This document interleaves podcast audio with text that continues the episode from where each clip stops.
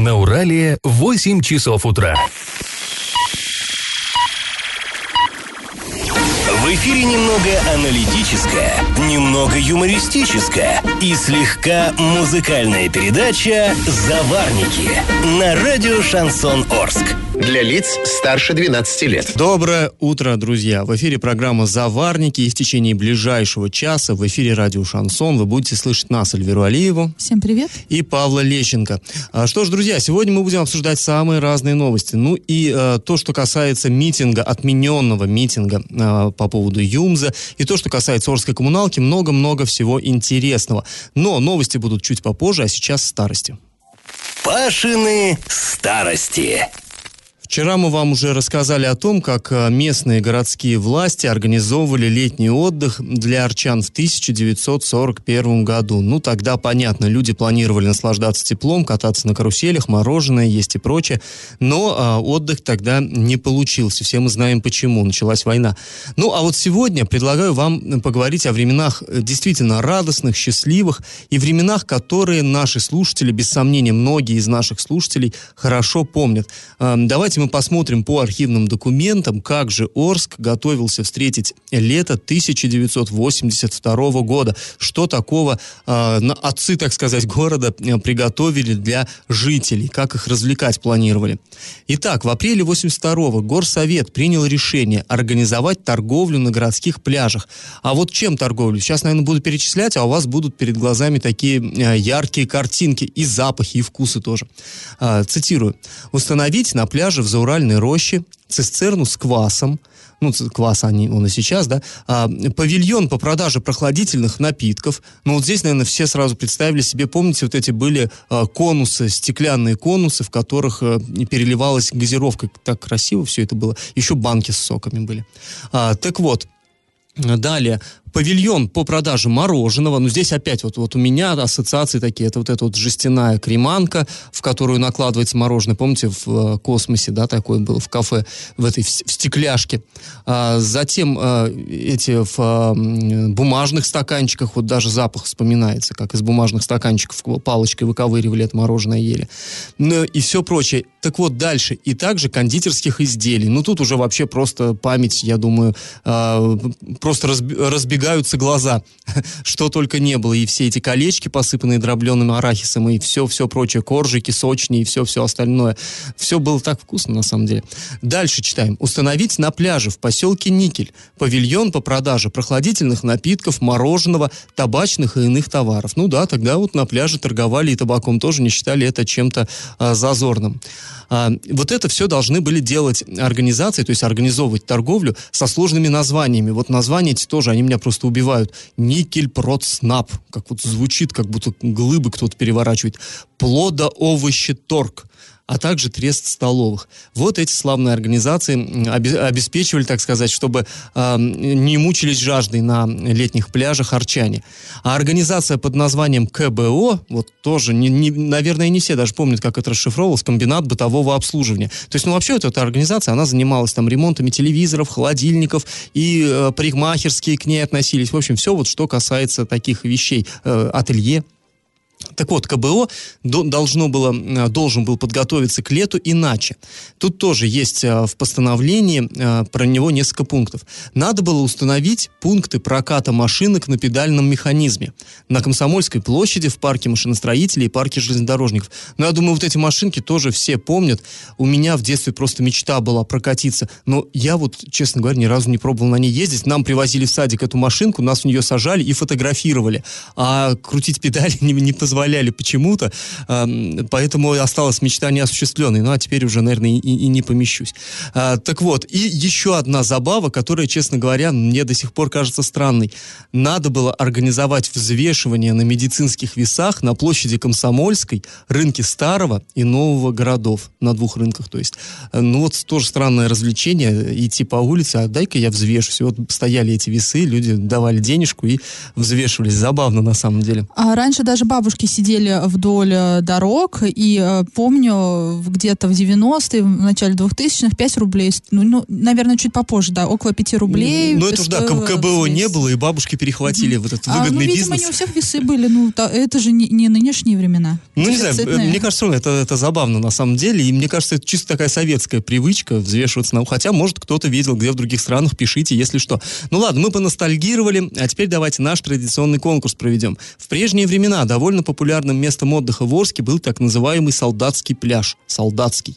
Скажите, где же он находился? Вариант 1. Между поселками Первомайский и ОЗТП.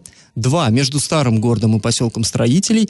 3. Между поселками Нагорном и старой биофабрикой. Ответы присылайте нам на номер 8 903 390 40 40 в соцсети «Одноклассники» в группу «Радио Шансон Орске» или в соцсети ВКонтакте в группу «Радио Шансон Орск» 102.0 FM для лиц старше 12 лет.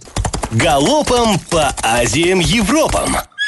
Thank you. Интересная новость к нам пришла. Временно исполняющий обязанности губернатора Оренбургской области Денис Паслер снял со своего служебного автомобиля синий проблесковый маячок. То есть вот то самое ведро, за которое часто критиковали э, губернатора Юрия Берга. Он очень заметный черный джип с этим вот синим э, здоровенным маячком, как бы был очень приметен. Так вот, а, об этом нам сообщил наш источник в правительстве Оренбургской области.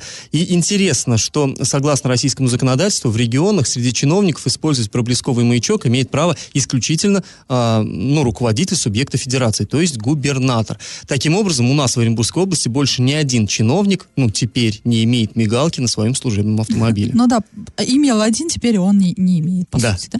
А 28 марта стало известно о том, что руководитель Государственной жилищной инспекции по Оренбургской области Владимир Демин покинул свой пост. Как пишут оренбургские СМИ, Демин сложил полномочия по собственному желанию. А, ну, уж я не знаю, связано ли это со, со сменой стороны руководства региона, либо, либо что там произошло, но э, тенденция, однако, есть. Э, громкие кадровые перестановки, причем везде. В ведомствах, в правительстве, в администрациях, везде. Ну, в общем-то, это было ожидаемо на самом деле. Хоккейный клуб «Южный Урал» проведет традиционную встречу с болельщиками и представителями СМИ по итогам э, сезона 18-19 годов. Встреча пройдет 31 марта в час дня в фойе Дворца спорта «Юбилейный». С болельщиками и журналистами будут будут общаться и ответят на все вопросы. Э, генеральный директор э, Южного Урала Олег Пивунов, главный тренер Олег Черкасов, ну и, естественно, сами игроки хоккейного клуба. Друзья, не переключайтесь, после небольшой паузы мы с вами поговорим о бесхозных домах, которых в Орске, увы, довольно много. И как это понимать? Тема про э, проблемы бесхозных домов в Орске, она у нас стоит как бы острой. Тут вот э, может появиться у этих домов еще одна проблема, скажем так, до кучи. Там проблемы так куча, и вот еще одна. Да, беспроблемные а, дома не остаются без управления, как правило. Да, жители домов, которых не выбран способ управления, то есть у них нет ни управляющей компании, у них э, в принципе нет вообще просто вот неуправляемый дом, в кавычках, скажем так, они могут остаться без газа. Об этом в эфире программы «Говорим по делу». Тут же на радио «Шансон Шансон Ворске заявил во вторник заместитель главы города по муниципальному хозяйству Сергей Щербань. Сидел он вот в этой же студии и вот это вот все нам э, рассказывал. И напомним, в Орске есть дома, с которыми по тем или иным причинам не хотят работать управляющие компании, либо сами жильцов, либо самих жильцов не устраивает их работа. В основном, конечно же, управляющие компании не хотят работать сами, и касается это общежитий, старых домов, а основная часть жителей которых не оплачивает коммунальные платежи, а управляющим компаниям невыгодно сотрудничать. Ты знаешь, вот домами. это наши, я все-таки перебью, я вот немножко вникал в эту тему. Власти наши любят говорить, что а с ним никто не хочет работать, они не платят, у них долги. Да не только в долгах дело. И это не главное на самом деле. Ну, ты не даешь мне договорить. Ну, давай, я, я Не только не в долгах дело, дело и в самом вот этом вот имуществе. Оно все старое эти дома старые. Понятное дело, что проблем с ними много. И там регулярно трубы прорывает, и регулярно крыши, да, текут. крыши текут, и стены даже падают. Конечно же, дело не только в том, что не хотят платить люди, но и в самом Не только и не столько. Не, но в качестве, но, та, но есть там, конечно же, те жильцы, которые исправно платят за коммунальные услуги, услуги соответственно, они должны, жи, э, должны получать эти услуги, но не получают, потому что их меньшинство, и, понятное дело, никто там в порядок эти дома приводить не хочет. А вот и проблем, понятное дело, может тоже прибавиться. А, и вот Сергей Щербань говорит, что вопрос стоит не только а, по бытовым и коммунальным услугам, но еще и по безопасности. Основная масса домов гази- газифицирована, и вопрос подачи газа в данные дома, в которых не проводится а, обслуживание, стоит а, очень остро. А, и главный коммунальщик, он призывает жильцов дома без способа управления привести, провести общее собрание, чтобы определиться с управляющими компаниями. Или выбрать хотя бы старшего по дому, который пойдет и заключит договор там с межрайгазом, хотя бы с тем же на обслуживание вот этого вот дома, потому что не имея данного договора, компания вправе не поставлять газ этому дому. И э, жители могут лишиться этой услуги на законных основаниях. Ну, на самом деле, э, я не уверена, что на законных основаниях. Может быть, межрайгаз и может отключить этот самый газ, но я не уверена, что это будет эм, законно, что дом останется без газа. Кто-то Ну, будет за это отвечать. Если не управляющая компания, не сами жильцы, то, скорее всего, тот же самый муниципалитет. Ты знаешь, может быть, это и будет законно, но это, конечно, поднимется большой скандал, они все равно вынуждены будут эту проблему решать. Это никто не допустит, чтобы у нас там целый дом остался совсем без газа, как людям жить-то. Ну и вообще все равно, вот я э, повторюсь, мне не очень нравится вот этот сам тон как бы делают крайними жильцов. Они не хотят проводить собрания. Да, да они могут 500 собраний провести, но если коммунальщики не хотят их обслуживать, то ничего это не изменит. Сколько бы ты- ни было ну, собраний, не х- понимаешь? ты, ты сам сейчас спорил, что коммунальщики не, не, не хотят их Не обслуживать. хотят. Не хотят. Ну, я и говорю, то есть у нас чиновники говорят, им надо срочно А что провести делать? собрание. Ну и что? Ну проведут они собрание. Кто же, кто Но же будет на нас обслуживать? а деле, никто и не я очереди-то спрашивала- нет, не Я стоит. спрашивала Сергея Щербани, есть ли компании, которые хотят обслуживать эти дома. Он сказал, что есть. Ну, не знаю, ну, может быть. На самом деле, сколько мы этими вопросами занимались, как правило, их из-под палки заставляют брать на баланс вот эти вот Ну, а, а что здания. делать? Расселять. Я не знаю, что делать. Это вот именно что патовая ситуация на самом деле. Ч- чиновники как-то вот немножко так переводят стрелки на арчан, а арчанам я не знаю, что вообще вы делаете в этой ситуации. И это действительно очень большая проблема. Очень большая проблема. Ну, крайне вот надо все равно найти тот, кто будет решать проблему. Но, скорее всего, муниципалитет и будет решать. Друзья, а сразу после рекламы поговорим о том, почему перенесли митинг работников ЮМЗа. Я в теме. А Завтра у нас должен был в городе состояться митинг а, по поводу ЮМЗа, его плачевного состояния. Предполагалось, что выйдет на улицу достаточно много а, работников и ветеранов этого завода, действительно славного легендарного завода. Но митинг, э, кстати, его организатором выступал профсоюз. На этот раз не просто инициативная группа работников, а именно профсоюз. Так вот, митинг перенесли с 30 марта на неопределенный срок. Ну, называется пока ориентировочно дата 20 апреля. Про, то есть практически на месяц. Да. Месяц, а еще один месяц полного неведения. Что будет с ЮМЗом? А, выйдут люди на работу, остальные, да, а большинство сейчас сидит дома. Просто еще месяц. А, ну, я считаю, что это как-то вот совершенно неправильно и возмутительно. Ну, на самом деле здесь э, ситуация довольно такая м, сложная. А, об этом профсоюз, почему профсоюз принял такое решение? Принял он такое решение после того, как а, профактив встретился с временно исполняющим обязанности губернатора Денисом Паслером. Это была а, вроде как просьба Паслера. Ну, мы связались с председателем Федерации профсоюзов Оренбургской области Ярославом Черковым и попросили его а, объясниться, рассказать, чем, э, чем было вызвано такое вот решение. Давайте сейчас его послушаем.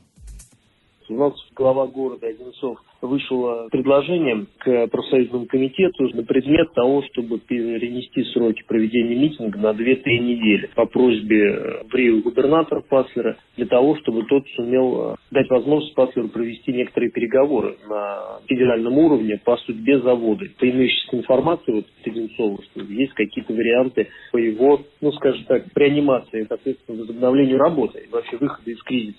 Бо- После этого было собрание большое трудового коллектива, затем профсоюзного актива вместе с заседанием правкома, где как раз рассматривалось это предложение, принималось решение, и в итоге профсоюзный актив в расширенном составе приняли решение пойти навстречу Паслеру, то есть дать такую, соответственно, возможность и подождать 2-3 недели для решения этих вопросов. Мы попросили его о том, что есть необходимость в итоге во встрече с трудовым коллективом, потому что это все-таки был всего лишь э, профсоюзный актив, работников гораздо больше, положение разное семейное, да, есть и совсем бедственное положение до уровня там, голодающих. Вот, он пообещал эту встречу провести, но все-таки попросил эту встречу после его а, командировки на следующей неделе в Москву. потому что он все-таки говорит, мне не хотелось бы говорить и вот быть пустословным, когда я еще даже ну, не прикоснулся ничего. Ну, на самом деле, позиция, в общем, понятная, да, и здесь э, у меня как-то такое двойственное отношение. С одной стороны, я понимаю, что э, люди уже настроились, люди были заряжены, и через вот почти месяц не факт, что этот заряд сохранится, и э, может вообще раздражение совершенно другой выход А, найти. Я, мне, мне, например, совершенно непонятна эта ситуация, потому что Денис Паслер в курсе состояния завода, да? А все мы Ну, знаем, кем он работал до того, как стал в Рио губернатора, да, он был председателем правления, правления ПАО Т+, это а, то предприятие, которому Ю- ЮМС д- был больше всего должен, да, потом и долг перешел подписывалось там- там соглашение соответствующее да, э, долг перешел потом другой организации, но тем не менее Денис Паслер в курсе проблемы. Что он там собирается сейчас все эти три недели делать, в, в какую суть он вникать, возможно, он будет решать Нет, ну что-то. быть в курсе это одно, а получить рычаги для воздействия на ситуацию это все-таки немножко Опять другое. же, э, чем э, митинг помешает сейчас э, вот этому поиску рычагов? Опять же, тоже непонятно.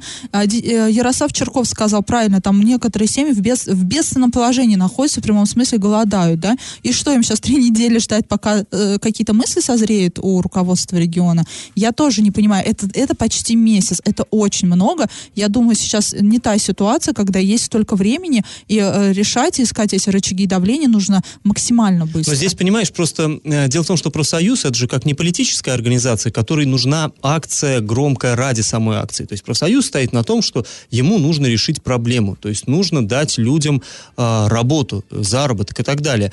И поэтому они говорят, что нам не так важно, выйдет сколько людей на улицу, важно как-то этот вопрос решить. И если люди, от которых решение вопроса зависит, вот ставят такие условия, я думаю, что в принципе, в принципе, позицию профсоюза понять можно. Я думаю, Мне этот кажется, митинг это мог бы все-таки подтолкнуть, э, ускорить вот это Вот время это да. э, решения вопроса. А сейчас действительно люди, люди, люди, людей только ну, раздражение это вызовет, ну, на мой взгляд. И вот здесь, э, как мне Обратный кажется, эффект будет. сейчас Паслер, он себя поставил в такую ситуацию, когда, ну, хошь не хошь, а что-то Теперь, делать да, надо. Потому что уже надо решить. сказал, уже сказал, уже надо что-то делать. И э, мы понимаем, что решить проблему Юмза это не ведерко с машины снять. И это серьезно. Это будет первая такая реальная проверка на прочность. Вот э, временно исполняющего обязанности губернатора и, как мы подозреваем, претендента на этот пост уже на постоянной основе. Посмотрим, удастся ли ему за эти 2-3 недели э, достичь какого-то прорыва, все-таки совершить его. Но мы надеемся, что да. Хорошо бы, если бы эта проблема мы всегда наконец решилась. надеемся, когда Юрий Берг нам говорил, что вот-вот сейчас я решу все проблемы с Юмзом, мы тоже надеемся. Ну, естественно. А теперь Денис Пастер тоже должен понимать, что он уже как надежда для людей, да, новая, новая власть, э, возможно, и, и всегда, когда приходит кто-то новый, всегда есть надежда, что этот кто-то новый, он сейчас решит все старые проблемы, но теперь действительно ситуация выглядит так, что за эти три недели либо ты решаешь эту проблему, либо, ну, я не знаю, совершаешь политическое самоубийство. Ну, пожалуй, потому что, да, то, что было, можно было бы списать на грехи там прежнего руководителя, а здесь уже, если взял на себя, ну, как говорится, да, назвался груздем, так полезай, пожалуйста. Ну, вот полезет, видимо. Ладно, мы будем в любом случае за этой ситуацией следить. Если нас, наши слушатели есть, среди наших слушателей а, работники ЮМЗа, а мы знаем, что их довольно много, вы, пожалуйста, тоже нас информируйте, что там происходит, какие настроения в и коллективе что и, вы так далее. думаете по Да, поводу вот этой обязательно. вот ситуации? Хорошо, друзья, после небольшой паузы мы еще вернемся в эту студию и поговорим о странном соглашении, которое было подписано между Оренбургской областью и ПАО Т+. Я в теме. Интересные дела у нас происходят в Оренбургской области. А, Житель Орска, правозащитник Вячеслав Дюндин, но он еще и наш с Элей коллега, он долгое время работал в СМИ Орских. Ну, он достаточно известный журналист, Да, да, именитый, с э, такой, ну, для некоторых даже одиозный. Ну, да, для с репутацией определенной. дело, да. Так вот, э, Вячеслав Дюндин обратился в правительство Оренбургской области с требованием рассказать, что же эдакое содержалось в соглашении, которое еще в середине февраля было подписано Юрием Бергом, ну тогда губернатором, и Денисом Паслером, тогда председателем правления э, Т+. То есть мы понимаем, да, тогда они находились в своих прежних должностях, и они что-то такое подписали. А вот теперь И, кстати, здесь хочется отметить, что э, фонд «Петербургская политика» этот момент включила в топ положительных Да, событий да, да, для да. региона. А, именно за февраль. Но вот что в этом положительного, как-то мы пока Да не ну, знаем. оно вот и, тут и интересно. И это вообще прогремело, и правительство Оренбургской области поспешило об этом отчитаться. На официальном своем портале вывесило там красочное такое сообщение, что ура, ура, мы подписали. Происходило это еще в феврале на инвестфоруме в Сочи. И вот Дюндин спросил, а что подписали-то? А до чего договорились тогда, в феврале? Но вот из Оренбурга ему пришел очень неожиданный ответ. Условия этого документа засекречены. И вот теперь Арчанин намерен добиваться раскрытия информации через суд. Ну давайте мы сейчас выслушаем самого Вячеслава Дюндина соглашение было заключено еще в феврале, когда Берг ездил в Сочи на инвестиционный форум. Я просто увидел в прессе об этом сообщение, ну и заинтересовался. И я-то уверен, что ПАО Т+, здесь незаконно снимает средства с населения. Из предприятий, кстати, тоже, из ЮМЗа и со всех. А они, как генетиплоснабжающая организация, отобрали деньги у ПТС. Ну, я заинтересовался и запрос такой сделал.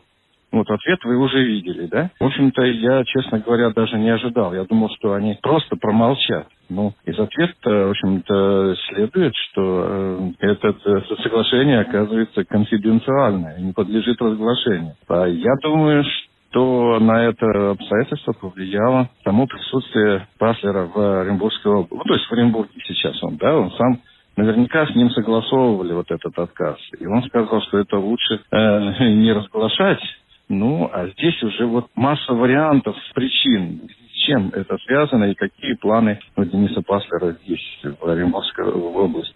Дальше будет, скорее всего, иск в суд. Дело в том, что российское законодательство не разрешает, не запрещает вот такие тайны в соглашениях э, с участием государственной власти. Но здесь действительно интересная такая ситуация, получается двусмысленная. Вроде бы у нас есть, да, коммерческая организация, вот это энергетики, да, и они о чем-то договариваются с правительством Оренбургской области, но о чем секрет? А почему? Ну, если бы это были две коммерческие организации, то вопросов нету. Да, там это, и это их коммерческие дела, и все.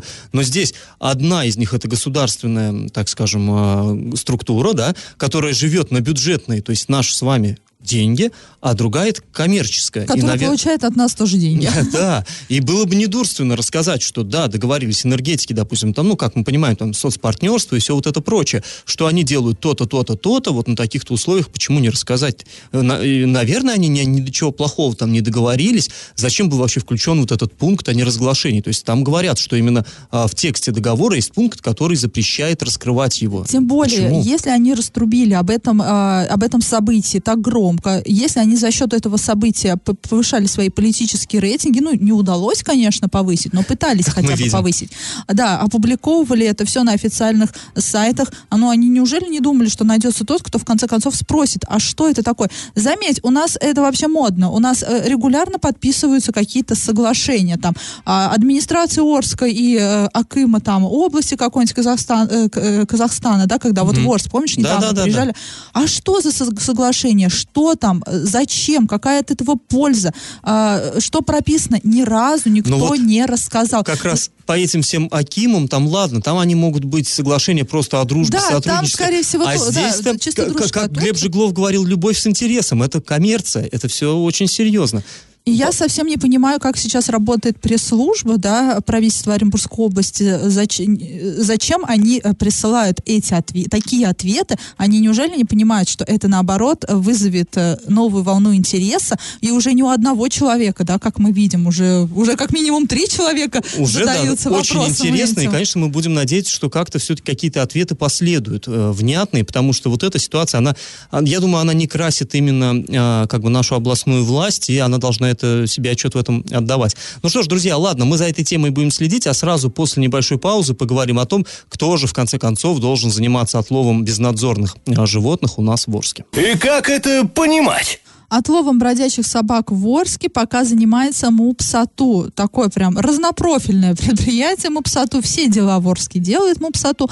Поэтому жителям а, на агрессивных животных а, нужно жаловаться либо туда, либо в службу 050.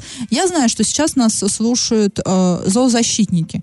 Но я думаю, люди понимают, да, о каких животных сейчас идет речь. О, ну, об опасных, об агрессивных, о тех, которые нападают и могут напасть, о бешеных животных. Потому что, ну, вы в этом году как бы уберегло нас, но в прошлые года у нас были и собаки бешеные, и лисы в Орск заходили с бешенством и прочее. То есть не, не только о собаках речь, но даже да, о тех же лисах, которые могут, а, опять же, прийти к людям. А, а то, что животное близко подходит к человеку, оно либо голодно, либо больно бешенством. Нет, ну и о собаках в том числе, потому что на самом деле вот много жалоб к нам поступает, люди говорят, что возле, по, по территории детских садов, школ носятся своры. То есть мы должны понимать, что да, мы все любим зверюшки, я, например, очень люблю собак, но я понимаю, что когда бежит свора там из 10 собак, да, сейчас время э, так называемых собачьих свадеб, ну, естественно, и животные, когда в своре, они все-таки ведут себя немножко иначе, чем когда дома это может быть очень добрый шарик-тузик, а когда вот эта толпа, и, и не только дело в том, что они могут напасть, вот говорят часто, да он не укусит. Во-первых, вы не знаете, как животное себя поведет, вот находясь, так сказать, в коллективе своем, вот этом собачьем, да, а во-вторых, даже просто то, что они вот ребенка пробегут, облают, это тоже это может быть травма психологическая на всю жизнь. То есть все-таки проблема это есть. Я понимаю, что зоозащитники скажут, да нет, все это не так, и не нужно заниматься отловом. Ну, не знаю, вот тут э, спорить можно долго, и спорятся, споры это ведутся, но так или иначе в городе кто-то должен, по крайней мере, контролировать этот процесс, он потому что опасен потенциально. Так вот, контролировать этот процесс пока должно МУПСАТУ. И э, вот мой совет, если вы хотите пожаловаться, не звоните в МУПСАТУ, потому что вы туда не дозвонитесь. Вот пусть сейчас сотрудники... Попытки были. Э, пусть сейчас сотрудники этого предприятия не обижаются, но на протяжении лет семи мы регулярно пытаемся дозвониться в МУПСАТУ, ну я не знаю, из 100 попыток, может быть, увенчались успехом, там, попыток 10, ну, просто не берут трубку, просто не берут. Поэтому, если есть вариант позвонить 050, звоните в 050, потому что в 050 отвечают всегда и отвечают И звонки нормально. регистрируются, они там считаются как официальными обращениями, в общем-то, это действительно работает. Да, но напомним, что э, вот э, почему мы э, об этой теме сейчас заговорили. В 2019 году тендер на э, отлов бродячих собак в Орске выиграла фирма «Диктатура закона». Однако Однако эту работу она не выполняла. Но Орске, название было красивое. Да, в Орске даже э, э, не было вот офиса, филиала вот этой вот организации. То есть э, не э, справилась фирма со своими обязанностями, а жалоб от горожан стало поступать все больше и больше. И в конце января стало известно, что контракт с этой компанией муниципалитет расторгает. И вот что э, Сергей Щербань по поводу этого сказал. Он говорит, с диктатурой закона получилось не очень хорошо. Это как раз те неудобные моменты федерального 44-го федерального закона, по которому может заявляться любой, э, который подписывается под техническое задание. Ну, заявляться на тендер, да, любой может выиграть тендер, кто подходит под техническое задание. А чтобы потом расторгнуть договор э, с этой организацией, нужно около двух-трех месяцев. Ну, вот это Но, и произошло, да, как тут мы видим. здесь и произошло вот эта вот ситуация. То есть люди, произошла. не имея ни, ну, ни коллектива, ни оборудования, ничего, заявились, непонятно, непонятно, ну, вернее, можно предположить, какая там была цель, и а, выиграли тендеры, по-моему, сами немножко опешили. Что делать-то дальше с ним? И решили, что не нужно делать ничего вовсе. А, и а, Сергей Щербань говорит, что деятельность была приостановлена в связи с изменением в региональном законе, потому что оказание этой услуги теперь оплачивается из областного а, бюджета. А, именно область выделяет средства, и тем не менее на данный период уже выста э, выставляется, ну, выста мы выставляемся на торги, как он сказал, ну, будет разыгран новый тендер а, на вот эту услугу, но заключен краткосрочный договор с МОПСАТУ, поэтому все жалобы туда, либо, опять же, а, в службу 050. Вот такая ситуация у нас с бродячими собаками. А, но у нас она каждый год острая, каждый год, э, что есть МОПСАТУ, ну, на мой взгляд, опять же, да, без обид, э, только правда ничего личного. Что есть это МОПСАТУ, что нет МОПСАТУ, а, но я толку особо-то не вижу от э, работы этой организации. Ну, в любом случае, сейчас они, как бы, мы, не, мы еще не видели, как когда их совсем нет, потому что сейчас они на коротких контрактах перебиваются и вроде как эту работу выполняют. Но в любом случае, да. И, кстати говоря, и к МУПСАТу много было претензий вот в этой сфере. Тоже были подозрения, что не очень они качественно выполняют работу по этому контракту. Там не все у них условия есть для этого ну, и, и опять же, да, э, Щербин сказал, что у них работают всего одна-две бригады, поэтому, понятное дело, везде успеть не могут, быстро приехать тоже не всегда могут, э, сфора, а, а собаки не будут ждать. Не будут ждать, они МУПСАТу. Они сейчас здесь, а через несколько минут уже там. И опять же, если одна-две бригады, как организовать? организация, в принципе, может выигрывать тендер и заниматься этой деятельностью. Я не знаю. Вот, мне кажется, ни, ничем не лучше диктатура закона. А, друзья, а, о том, что накипело, мы уже, можно сказать, поговорили, а сразу после рекламы обсудим, а, что же произошло у нас в Медногорске. А там произошла страшная трагедия. Новость дна. А в Медногорске произошел пожар, в результате которого погибли четыре человека, двое взрослых и двое маленьких детей. 38-летний а мужчина, его 35-летняя супруга, а также мальчик трех лет и полуторагодовалая девочка. Просто-напросто, ну, ну, не, не э, опло, ну, скажем так, оплошность совершили родители, которая закончилась, ну, трагедией. А по неподтвержденным пока данным, якобы отец семейства, ну, уснул сигаретой. Ну, вот. в общем-то, это, как правило, так примерно и бывает. Да, либо, либо это короткое замыкание, либо это печь, да, или, ну, или как это называется, да? Ну, как дымоход, было в Орске, да, да на в Орске. Новогодних каникулах. Да, либо, э, либо вот, вот так вот. И э, глава Медногорска Дмитрий Садовенко сообщил, что оба родителя нерегулярно, но периодически злоупотребляли спиртным. В пьяном виде отец дебоширил, но детей никогда не обижал. Семью регулярно посещали и органы опеки, и полиция, КДН патронировала семью. А, девять раз были они только в этом, э, в, это, в этом году в доме. Дома всегда было чисто, продукты в, в достаточном количестве были, и родители на момент посещения вот этой проверки, они всегда были трезвые. А также Дмитрий Садовенко сообщил, что оба родителя привлекались к административной ответственности и разбирались на специальных комиссиях. А, помощь э, также будет, ну, и а, также он сообщает, что в доме был установлен дымоизвещатель. А это у нас, кстати, тенденция да, вот в таких вот э, семьях риска социального у них в домах устанавливают вот эти вот дымоизвещатели именно поэтому, чтобы избежать таких трагедий. А, но мы знаем, мы уже эту тему обсуждали, э, эти же семьи, они сами же и, и То есть, да, это снимают. автономный дымоизвещатель, с него сигнал не идет там э, в пожарную охрану, но да? То он есть хотя бы даст... Он просто сам по себе пищит, чтобы те люди, которые в доме, чтобы они знали, что да, есть в доме дым. Либо они если они спят, там, да, проснулись, ну, да. но в данном случае, э, к сожалению, произошла трагедия, и, скорее всего, сейчас начнется так называемая охота на ведьм, будут искать виноватых, и, понятное дело, кто будет виновен. Это участковый, это, сотруд... это ну, органы опеки, КДН, администрация, ну, в общем, все. А, ну, у нас это, это обычная ситуация, когда происходят такие трагедии, а сразу на, начинают искать виновных. Но в данном случае, по словам главы Медногорска, мы видим, вроде бы с семьей работали, но, опять же, это по его словам, да, мы не знаем, как было на самом деле, и посещали, и следили, и проводили беседы, а, и ставили вот извещатели, но не помогло. А, ну, что мы тут можем сказать? Э, берегите себя, берегите своих близких, обращайте внимание на то, что происходит в соседских семьях. И если вы видите, что ну где-то действительно детям и вообще, в принципе, взрослым может грозить опасность, а сообщайте об этом э, в органы в соответствующие, в полицию, идите в администрацию, э, в органы опеки, в общем, везде. Не проходите мимо чужой беды. Друзья, если у вас накипело, то не держите в себе, пишите нам во все мессенджеры по номеру 8903 390 40 40. Пишите в соцсети, мы есть в Одноклассниках в группе Радио Шансон в Орске, ВКонтакте в группе Радио Шансон Орск, 102.0 FM для лиц старше 12 лет. Раздача лещей. Ну что ж, подошла к концу наша передача. Пора подводить итоги конкурса. Спрашивали мы в самом начале, где же в Орске находился солдатский пляж.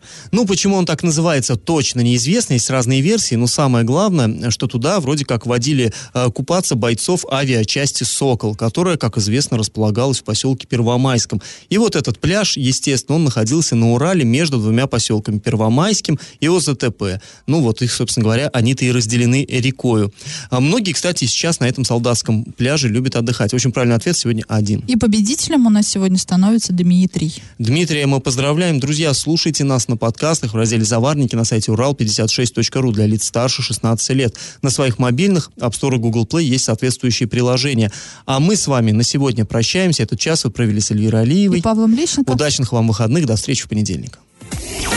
Завариваем и расхлебываем в передаче «Заварники». Каждое буднее утро с 8 до 9.00 на радио «Шансон Орск». Для лиц старше 12 лет. Радио «Шансон». СМИ зарегистрировано Роскомнадзором. Свидетельство о регистрации Л номер ФС 77 68 373 от 30 декабря 2016 года. Для лиц старше 12 лет.